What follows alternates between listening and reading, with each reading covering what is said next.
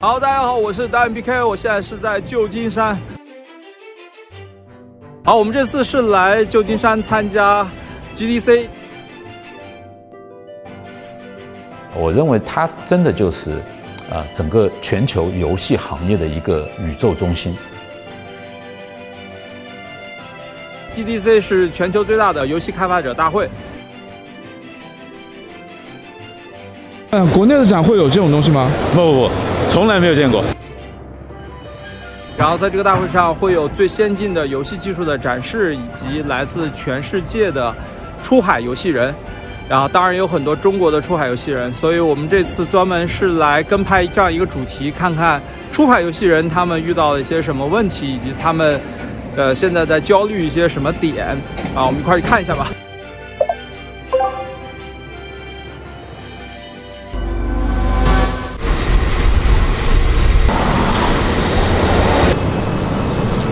现在我们是旧金山当地时间八点零五分，我们马上去一家在联合广场的一个我们说很有传统的，而且评分很高的一家叫 CL 啊 Fine Food 的那个餐馆，我们先去吃早点。是专门做，so Indie Light, this is one of my cards. Uh, besides Gamera, which is the indie game publisher, uh, we are NPO organization based in Shanghai to help indie developers. 我觉得目前对中国的呃出海游戏人来说，比较大的一个痛点就是说呢，当你说到电子游戏这件事情的时候啊，我们说到游戏的时候呢，大家很难想到中国。 我作为一个从一九八五年在国内就接触到这个电子游戏的一个老玩家来讲啊，我们很清楚的知道，就是说中国有很多的玩家，啊，然后呢，以一个在独立游戏可能活跃了快十年的人来讲，在这个圈子里面，我知道有很多人在做游戏。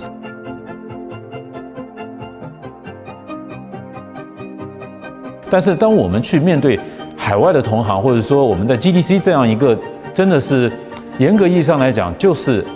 电子游戏的宇宙中心的这样一个场合来讲，就你跟其他人去介绍中国的时候，我们发现这是一个呃有挑战性的事情，因为大家对它的认知真的很少。Global game, global game, global game. Yeah, everyone knows that. The other one is CIGA, which means the China Indie Game Alliance. That's interesting. I think we are not far away from your booth. You can find the, uh, the Steam in China. Nice. Okay. You know there are over a million uh, gamers on Steam in China. 大家会很不太信任你们在这个行业内的专业度。嗯，首先啊，我们说一个游戏市场可能考虑到，首先它有消费者，那什么消费者是玩家？那么有一点可能，我们认为在出海的过程中，面对海外的这个我们说呃游戏团队也好，或者是发行商也好，你去跟他谈的时候呢，他们会理解中国的人口很多，但是呢，他们不太确定中国有多少玩家。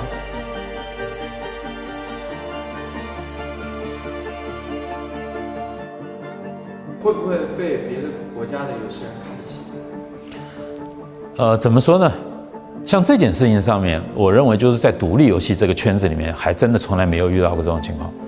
呃，特别是呢，我第一次去 GDC 二零一六年的时候，我自己就带着自己的那个随身设备，上面当时装了那个呃，可以说是国内那个独立游戏团队里面比较优秀的一些作品，其中包括了那个 vivo 的那个超级幻影猫。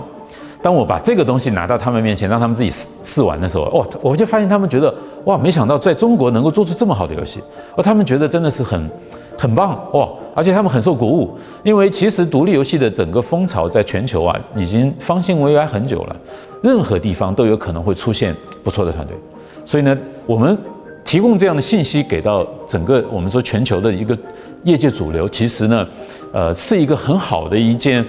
让大家能够彼此更多的呃促进那种认知和消除我们说信息差的一个呃这么样一种呃方式吧。那么这也是为什么我们一定要去 GDC 这样的场合，一定要让大家知道哦，原来在中国其实有很大的市场。它的全称叫做 Game Developers Conference，我们直译的话就是游戏开发者大会。GDC 蛮商务的，就是比较 to B 一点。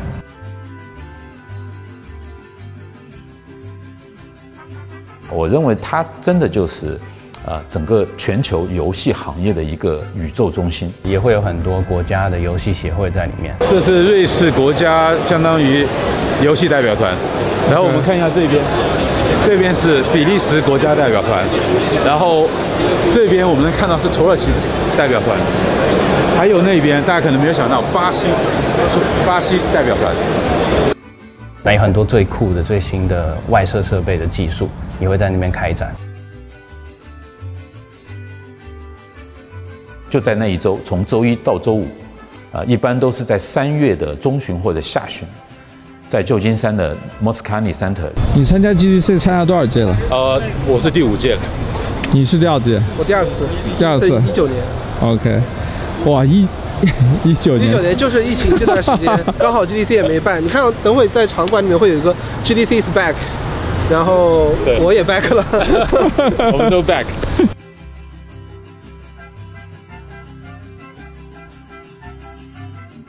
汹涌的人潮，时隔四年以后，GDC 终于又回来了。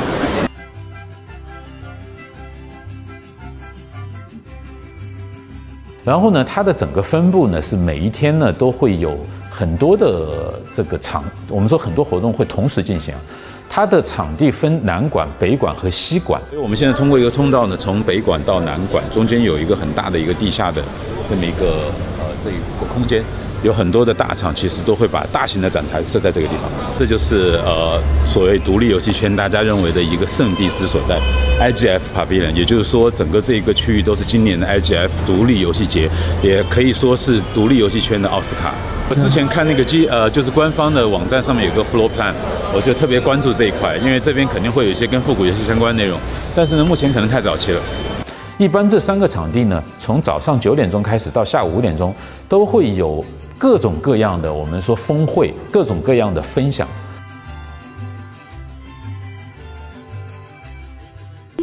What uh, is your favorite concert?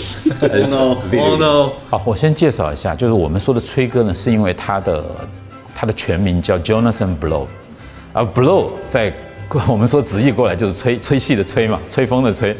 呃，大家可以说这个是从中国的独立游戏的一个我们说玩家的群体里面，呃，诞生出来的一个很亲切的 nickname，呃，一个昵称。 I actually don't know the answer to that question now. Um, do you mean like current console? Right. Or, this should be the different or age. from di- all different- time? Yeah. All time and From all different time, yeah. set- That's- No, all different time is ages. just the, like uh, dodging the question. do you mean in terms of programming or like playing games on it or Game how it? from Console game should be the perspective. game. Yeah. Um, I really like Dreamcast. Dreamcast. Wow, Dreamcast. that's your count. you know，他是整个我们说北美独立游戏的一个领军式的人物。 on release day, you start seeing the reactions of people on the internet. And for me, it was a very addictive thing.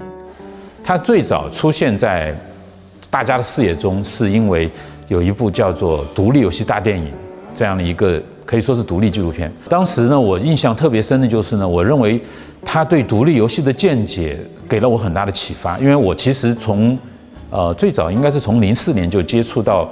我们后来语境就是我们现在所谈论的独立游戏，或者叫 indie，只是那个时候我不知道这个叫独立游戏。但是呢，呃，当我看到我们说崔哥在他的我们说在大电影里面去聊到他自己做的游戏，以及他对独立游戏的见解的时候，可以说是一种醍醐灌顶嘛。这次我能见到陈彦翰呢，我觉得是要呃多亏了我的一位朋友。然后呢，他那一天我就看到在微信上他跟我讲，他说：“哎，我们有一个校友会，呃，就在会场大概走路两分钟的一个地方。”他说：“你赶快过来，因为陈星汉出现了。”第一次参加 GDC 应该是二零一六年，但是我现在比那时候瘦很多，所以我很怀疑你是不是还认识我。还有就是 GDC，其实从星期一到星期五，这从呃从早上九点到晚上大概我认为十一十一二点吧，其实同期在会场的附近有很多的活动。那么这个活动里面就有大量的像游戏的展出，特别像独立游戏这一块呢，就有很多就是全球的汇聚了全球的优秀游戏，可能第一次对外公开的展出就在 GDC 的展台，或者在呃某一天晚上的我们说独立游戏派对上面。在这个过程中，就有很多的，包括像呃发行商，啊，包括像这个我们说开发者，以及呃像那个投资啊、我们说像投资领域的人都会去，啊，他们会蜂拥而至到这样的地方，大家进行交流啊、探讨啊、去洽谈。就是昨天我们这个在路上偶遇的排队中的这个游戏界大佬，Frank，大佬大佬同志，呃，那个中国之星计划的边境啊这一款这个太空 FPS 项目的那个团队的创始人，呃，深圳的柳叶刀啊，C 呃 CEO Frank。我印象特别深的是什么呢？就是每一年 GDC 啊，有很多的我们说大厂呃特别知名的一些游戏的工作室。会卯足了力气，把自己有很多的干货，那把它给，特别是像引擎的方面，像技术美术这个方面，分享众多的干货。其实像今年的话，我知道就是说呢，呃，可以说是 GDC 有史以来第一次出现了两大中国的厂商，分享了众多的跟移动平台还有 U U X 相关的一些内容，就是像腾讯它的那个光子工作室，以及像那个网易的呃雷火工作室。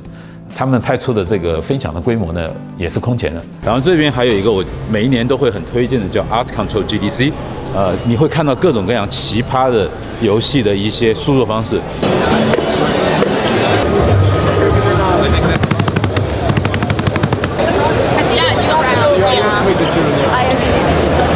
我们可以看到，有的人可能真的要拿那个，要要操作一架飞机是像滑翔伞那样的，也也有人就是说。站在一个控制台前面去控制一个核电站啊，比如它的温度啊，它的一些这个反应应该怎么样控制啊？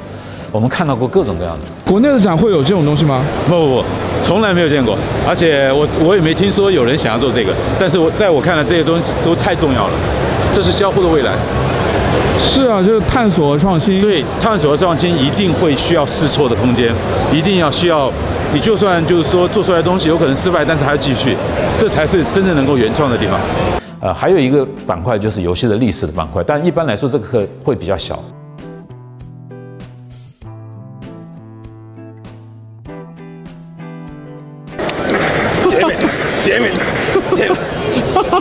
Don't use that one.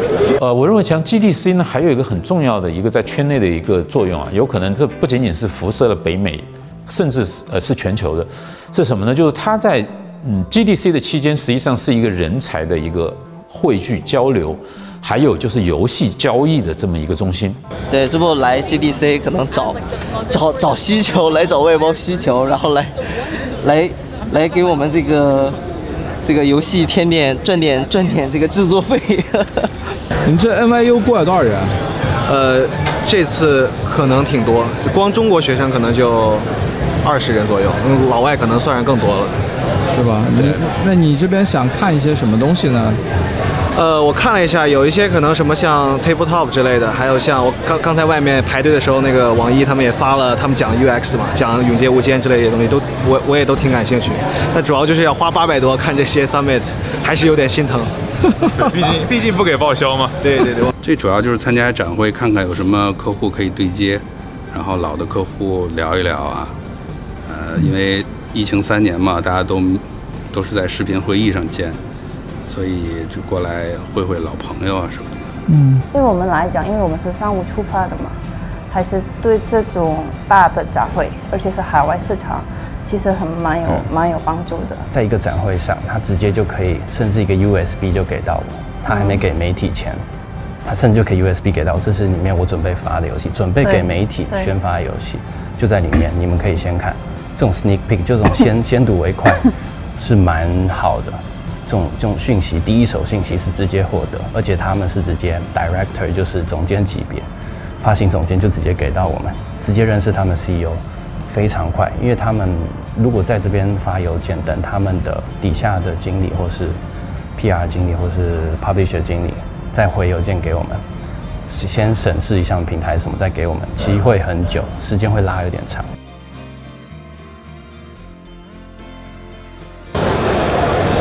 们这边的厂商会知道 Tap Tap 吗？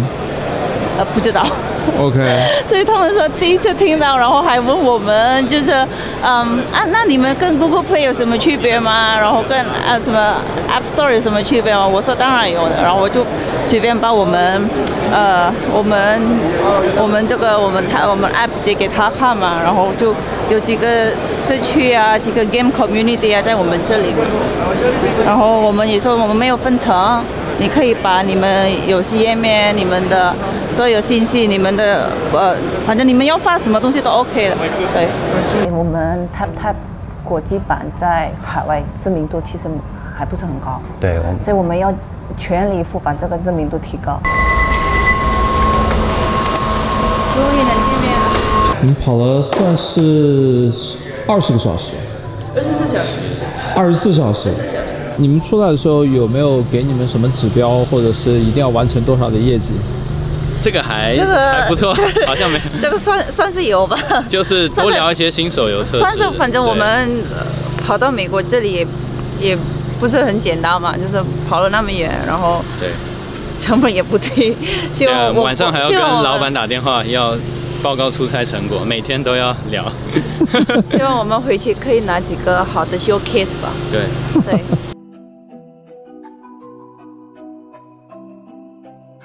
我们今天主要早上先去 GDC 嘛，GDC，然后跟几个 PC 厂聊了聊了几个。总体来说是满意的，但是呢，呃呃，有提高的空间。那今天就是到结束了。OK。好，可以休息了。休息，收工。这次 GDC 有什么让你比较印象深的事情？呃，首先我觉得就是看了很多的这个。独立游戏的展台，那么我印象比较深的就是说呢，第一个啊，就是呢，在 GDC 的最核心的 GDC Expo，就他们的最主要的游戏展台里面，我们看到了来自欧洲、北美还有这个东南亚的一些比较大规模的，我们说国家的代表团。其实，在二零一九年的时候呢，我是第一次看到了有像英国、德国、比利时，呃，然后还有像那个法国啊，这四个国家为主。呃，还有意大利，但意大利那时候比较小。然后呢，今年我们看到呢，我们前面讲的那五个国家全部有的情况下，还多了一个土耳其。然后我去跟他们聊的时候呢，我们去跟他们建立联系，就发现，没想到土耳其其实是在欧洲第二大的一个我们说游戏的产业。排一的是谁？呃，应该是英国。但我也是听前面那个土耳其的小哥告诉我，我很惊讶的发现，土耳其是排第二的。是他告诉你的吗？是他告诉我的。你觉得这个？我觉得有可能，有可能。为什么？呃，我觉得他们的国家的产业结构以及他们展台的规模，我关键只看游戏，他们的游戏，我觉得数量和质量都是超过我的期望的，这一点我觉得很惊讶，但是也很棒。就像二零一六年，我跟很多人说中国也有独立游戏，而且我用我的手机给他们展示的时候，他们也很惊讶，我觉得是一样的。